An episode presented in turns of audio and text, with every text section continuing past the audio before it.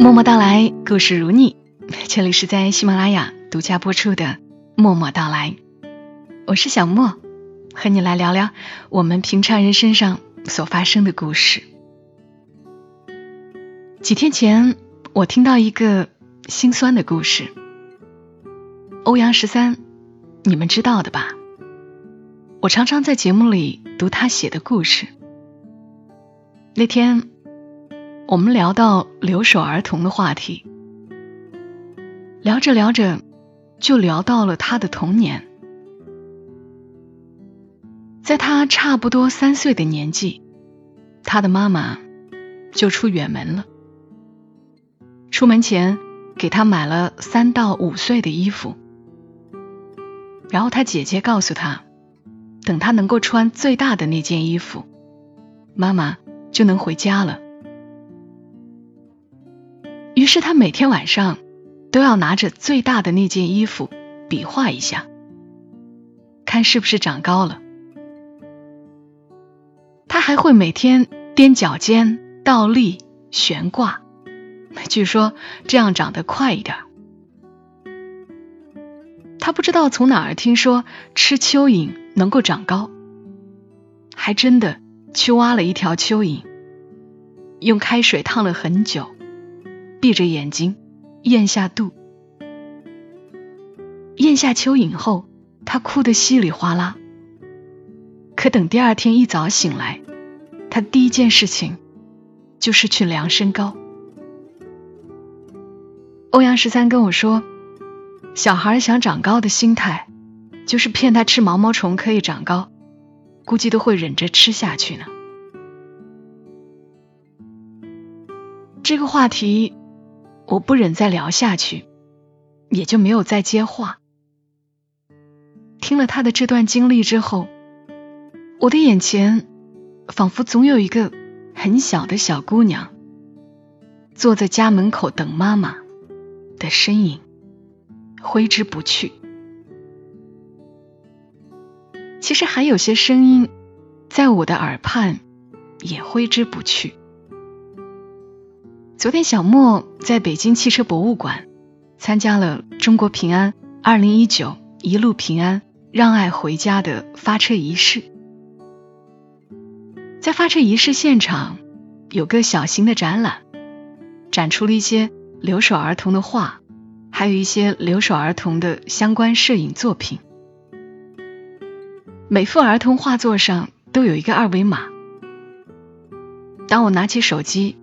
一扫码，就听到一个稚嫩的声音在说：“爸爸妈妈，我想你们。爸爸妈妈，希望你们能多花一点时间和我多聊聊天儿。”我的眼睛一下子就酸涩了起来，突然就想到我自己的女儿。我上一次出差，其实不过三天而已。我是早上七点到的家，我女儿还在睡。我洗了个澡，轻手轻脚的躺进被窝，搂着她。过了一会儿，她可能是感受到了我，小手伸过来，搂着我的脸，迷迷糊糊的说了两遍：“妈妈，我爱你。”然后就又睡了。等他睡醒，能够清楚的知道妈妈回来了之后，他特别开心，一直搂着我，不肯起床。只是三天而已，他就已经觉得很漫长了。而那些留守儿童呢，一年也就春节期间能和爸爸妈妈在一起相处几天。所以，很多外出务工的父母，无论多难，春节总是要回家的。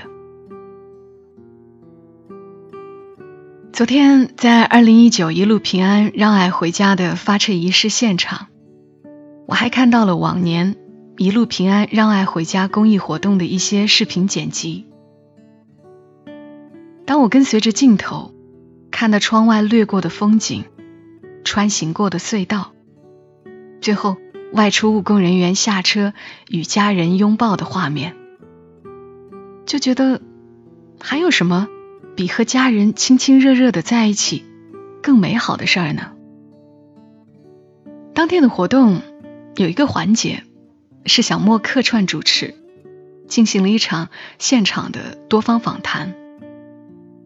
我们几位嘉宾一起探讨了一些关于外出务工人员和留守儿童方面的问题。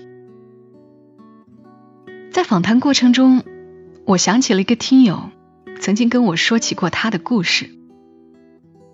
他在上海工作，其实他觉得他自己还算勤勉，也并没有大手大脚，但他的母亲却总是说他乱花钱，存的钱太少，快三十了。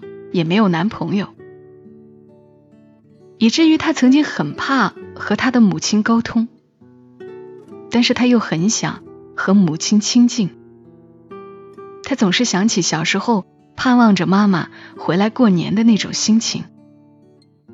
他说，小时候父母外出务工，他成了留守儿童；现在他外出务工，他的父母成了留守父母。所以，即便再难，每年过年，他都会回家。他知道，虽然妈妈爱抱怨，可一定也在等他回家。是啊，多一些相处，多一些沟通，家才会更温暖。当微风送花草清香。正是我想你的季节，远方的家是否无恙？江水日夜流淌。在上上个礼拜周三的节目里，小莫曾经邀请大家在节目评论区分享关于你这一年的故事，传递你对那些陪伴过你。帮助过你的家人、朋友的感谢与想念之情，你的故事有机会陪伴每一个外出务工人员的返乡之路。那今晚的节目后半段，小莫把上上期节目评论里用心的评论分享一部分出来，也让你们的心声通过我的声音传播出去。在评论区获得点赞最多的一条评论是听友唯爱余温写下的。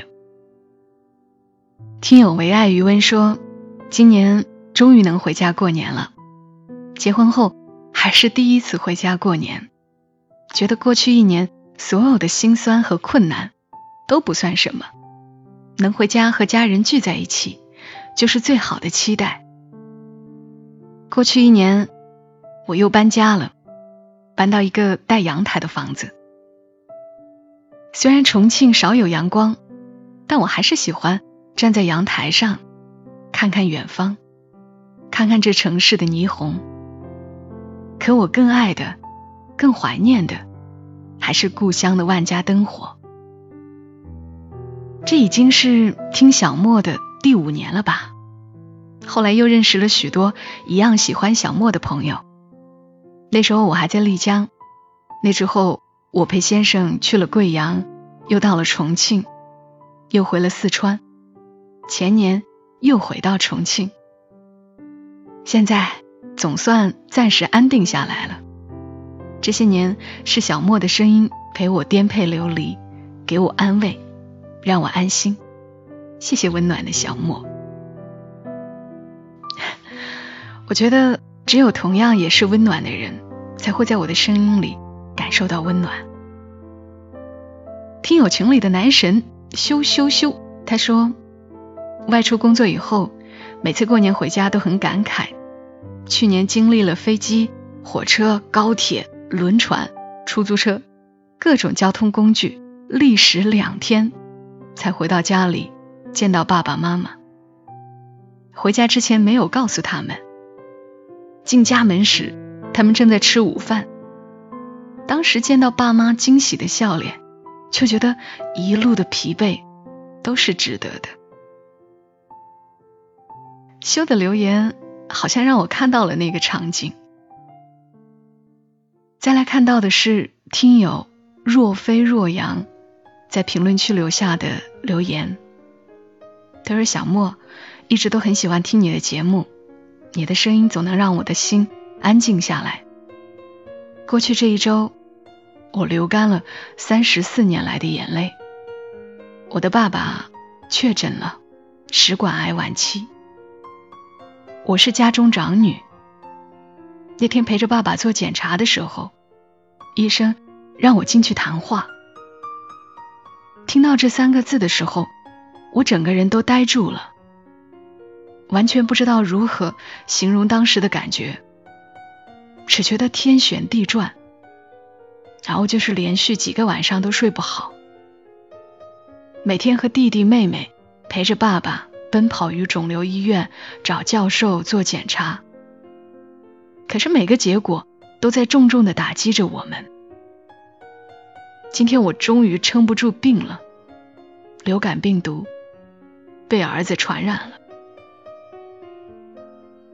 今天我第一次在儿子面前哭得撕心裂肺，把儿子吓坏了。儿子一味的安慰我：“妈妈，别哭。”会好的。我多么希望时光能慢些走，让我们能陪着爸爸走得更远一点。看到若飞若阳的留言，真心的希望他的爸爸在人世的日子能够再长一点，再长一点，还能一起度过好多个春节。也希望若飞若阳。保重自己的身体。我还看到了一位叫平生如风的朋友的留言，他说：“感谢小莫姐这一年的陪伴。一八年真是一个特别难忘的一年呀。跟前任三年多分手了，但是很感谢他塑造了现在的自己，会彼此祝福。我自己定的目标也实现了。”存下了人生第一桶金，去了趟日本，感觉改变了世界观。正计划二零一九年去留学，所以这一年也要感谢自己一直保持好心态和好奇心。谢谢自己努力付出，一切都在慢慢走向更好的未来。二零一九年要加油呀！嗯。一段感情如果能够让人变得更好，哪怕不能长久，也是一段好的感情。再来看到的是一位叫王科浩主播的朋友，他的留言：今年最想表达的感情，大概是两年了，我终于说出了我喜欢的人是你，然后你说你知道，不如我俩在一起。一六年的时候聚会认识的，后来特别聊得来。有一种遇到灵魂伴侣的感觉，然后又是一帮人去了大西北。那个时候你有女朋友，所以我一直在压抑感情，甚至大西北的时候想过要撬墙角，但是最后道德观还是让我阻止了。一七年你和你前女友分手了，我其实挺高兴的，嗯，很真实的想法。一八年。我们依旧不远不近的联系着，偶尔吃饭，偶尔聚会，偶尔旅游，都是一群人。也不知道为什么，就是忍不住了，两年都忍了，反正就是忍不住了。没想到结局就像电视剧里面一样，真的很幸福。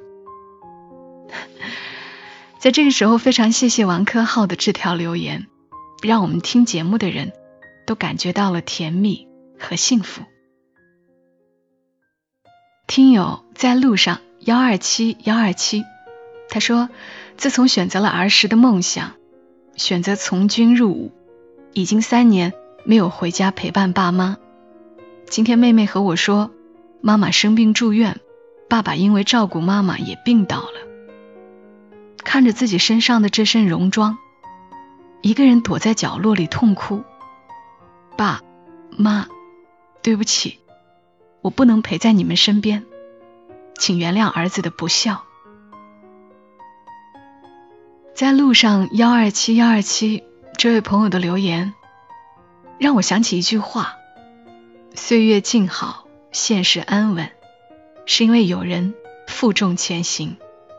谢谢你们，谢谢你们的舍弃，让我们这些人可以平平安安的过年。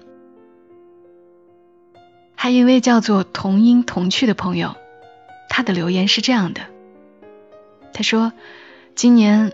经历心理医生好几轮的治疗后，去精神病院接受了诊断，终于确诊了是阿斯伯格症患者。终于可以知道那些无尽被孤立的日子中，那些想破脑袋都想不通的被孤立的原因了。也终于将长期抑郁的症结找到了。毕竟当初去看心理医生的时候，我真的以为是抑郁症了。哈哈，很感谢我的心理医生吧，毕竟我什么都不想和他说，但是他却还是对我进行了诸多引导。虽然也无数次在他的房间嚎啕大哭，但是还好，有他帮我度过了这一年。虽然这种病无法被治愈，以后也会伴随抑郁，很难共情，更多是无感，但是终于能够和自己和解。也是很好了。有天有个朋友问我，问我有没有给我的女儿的未来做什么规划。我说，规划还真没有，倒是希望他以后会是一个能和自己好好相处的人。希望你也是。谢谢所有在评论区留言的朋友，好些留言我都看得眼睛湿润。虽然不是每一条都读出来了，但一定是每一条留言我都有认真看。愿我们彼此的陪伴会更长久。也请唯爱余温、蓝色枫叶 QF、若飞若阳一击三位朋友把你们的地址私信给我。中国平安为你们准备了小雅音箱一个，谢谢你们来讲述自己的故事。昨天在北京参加二零一九一路平安让爱回家的发车仪式，我也才了解到，原来一路平安让爱回家的公益项目成立于二零一五年。这五年的时间，中国平安一直在努力帮助贫困外出务工人员返乡回家过年。今年，中国平安更是向中华社会救助基金会捐赠了四百五十万元，包下两百多辆巴士。开通全国范围内一百五十多条线路，免费送一万名贫困外出务工人员返乡团圆。想象一下这一万多个家庭团聚的画面，就觉得充满温情。也愿正在收听节目的你，今年能过个好年，与家人之间不仅人团圆，心与心也更亲密。愿你一路平安。让爱回家。好了，今晚节目就陪伴你们到这儿，我们下期声音再会。小莫在长沙跟你说晚安。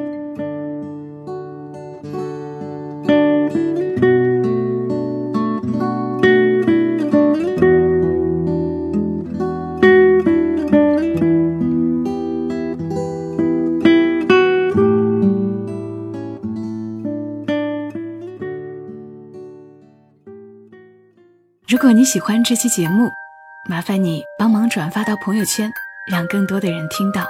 小莫在这儿，谢谢你。